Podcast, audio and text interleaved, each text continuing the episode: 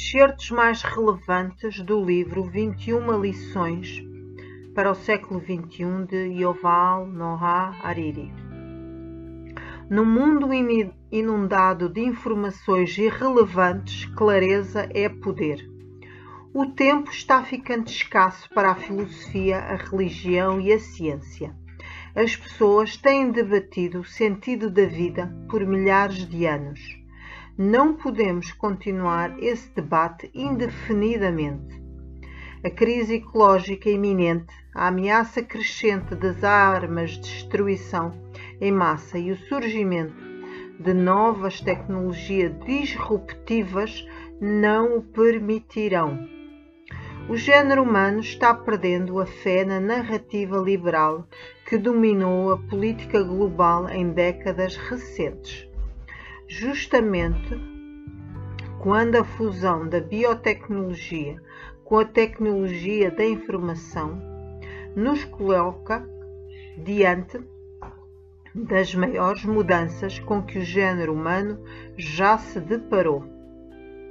O ano 2016 marcado pelo voto pró-Brexit na Grã-Bretanha e pela ascensão de Donald Trump nos Estados Unidos, representou o momento em que essa onda tempestuosa de desilusão atingiu o cerne dos Estados liberais da Europa Ocidental e da América do Norte. Contudo, desde a crise financeira de 2008, Pessoas em todo o mundo estão cada vez mais desiludidas com a narrativa liberal. Muros e sistemas protecionistas estão de novo em voga. Outros concluíram, certa ou erroneamente, que a liberalização e a globalização são uma grande farsa que confere poder a uma elite minúscula às expensas das massas. Em 1938 foram oferecidas três narrativas aos seres humanos para que escolhessem uma. Em 1968, apenas duas. E em 1998, uma única narrativa parecia prevalecer. E em 2018 chegamos ao zero.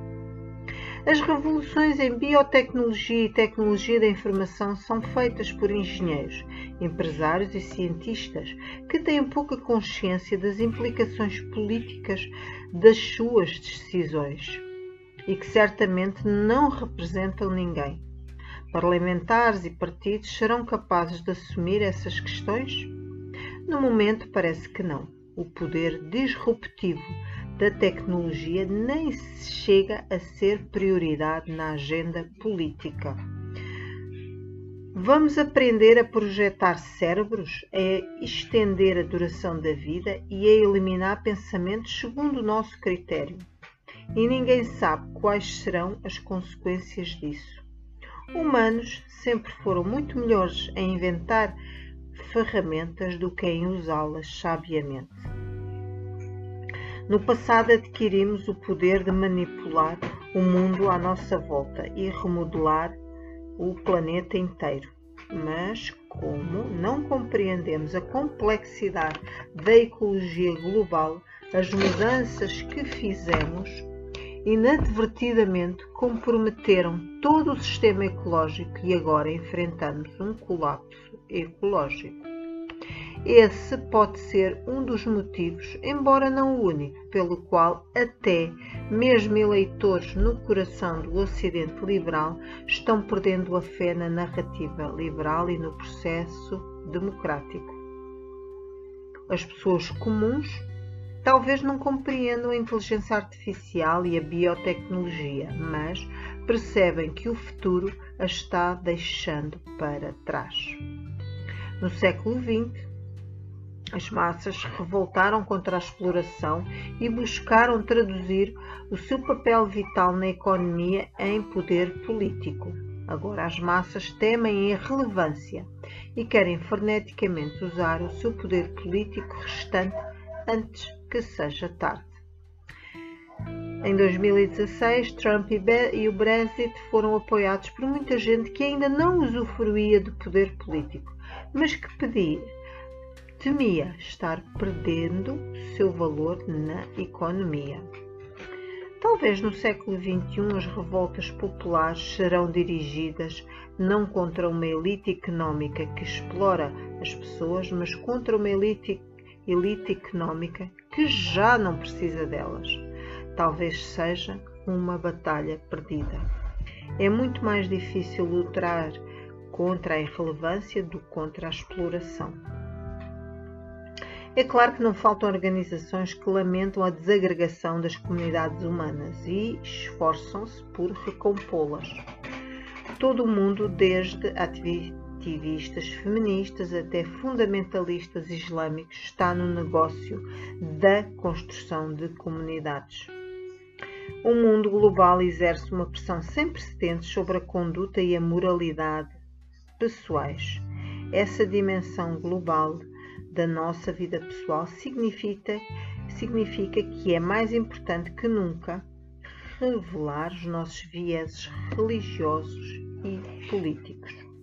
O liberalismo está perdendo credibilidade porque, quando as revoluções gêmeas na tecnologia da informação e na biotecnologia enfrentam os maiores desafios com que a nossa espécie já se deparou, a fusão das duas áreas pode em breve expulsar bilhões de seres humanos no mercado de trabalho e solaptar a liberdade e a igualdade.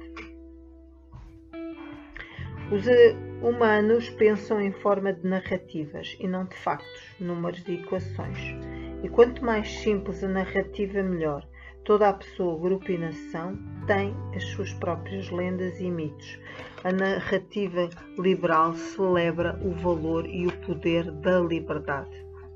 As pessoas aprendem a pensar por si mesmas e a seguir o próprio coração, em vez de obedecer cegamente sacerdotes fanáticos e tradições inflexíveis.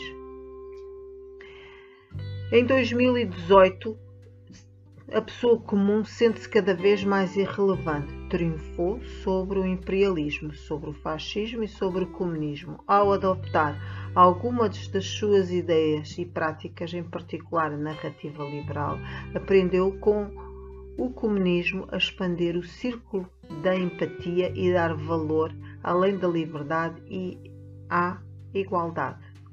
A narrativa liberal se preocupava principalmente com as liberdades e privilégios dos homens europeus da classe média e parecia cega à situação difícil das pessoas da classe trabalhadora, das mulheres, das minorias e dos, dos não ocidentais. Mesmo após a Segunda Guerra Mundial, liberais ocidentais ainda não tinham dificuldade em aplicar seus supostos valores universais a povos não ocidentais.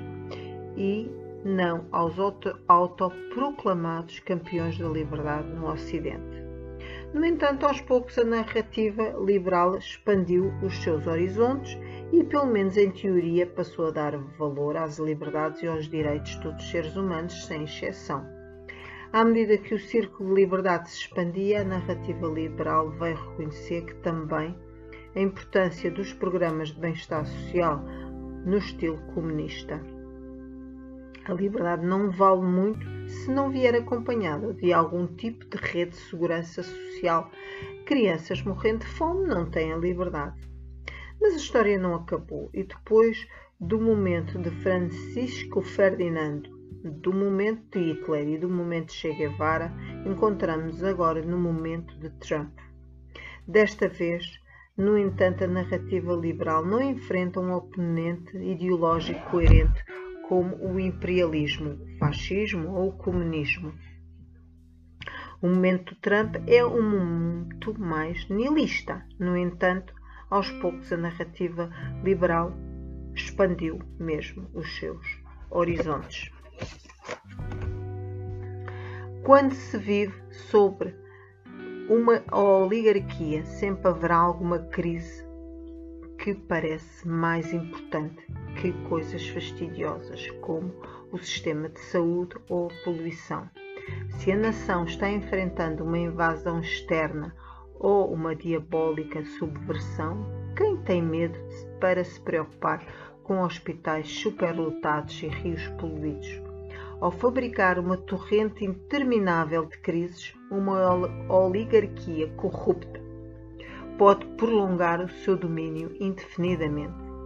Todo o liberal levado ao desespero pelos acontecimentos recentes deveria simplesmente relembrar como as coisas pareciam muito piores em 1918, 1938 ou em 1968. E afinal de contas, o género humano não abandonará a narrativa liberal porque não tem alternativa. As pessoas podem dar um chute raivoso no estômago do sistema, mas não tendo para onde ir, voltarão. Mas o liberalismo não tem respostas imediatas para maior, os maiores problemas que enfrentamos, o colapso psicológico e a disrupção tecnológica. O liberalismo baseou-se tradicionalmente no crescimento económico para resolver conflitos sociais e políticos complexos. Contudo, o crescimento económico não vai salvar o ecossistema global, just, justamente o contrário.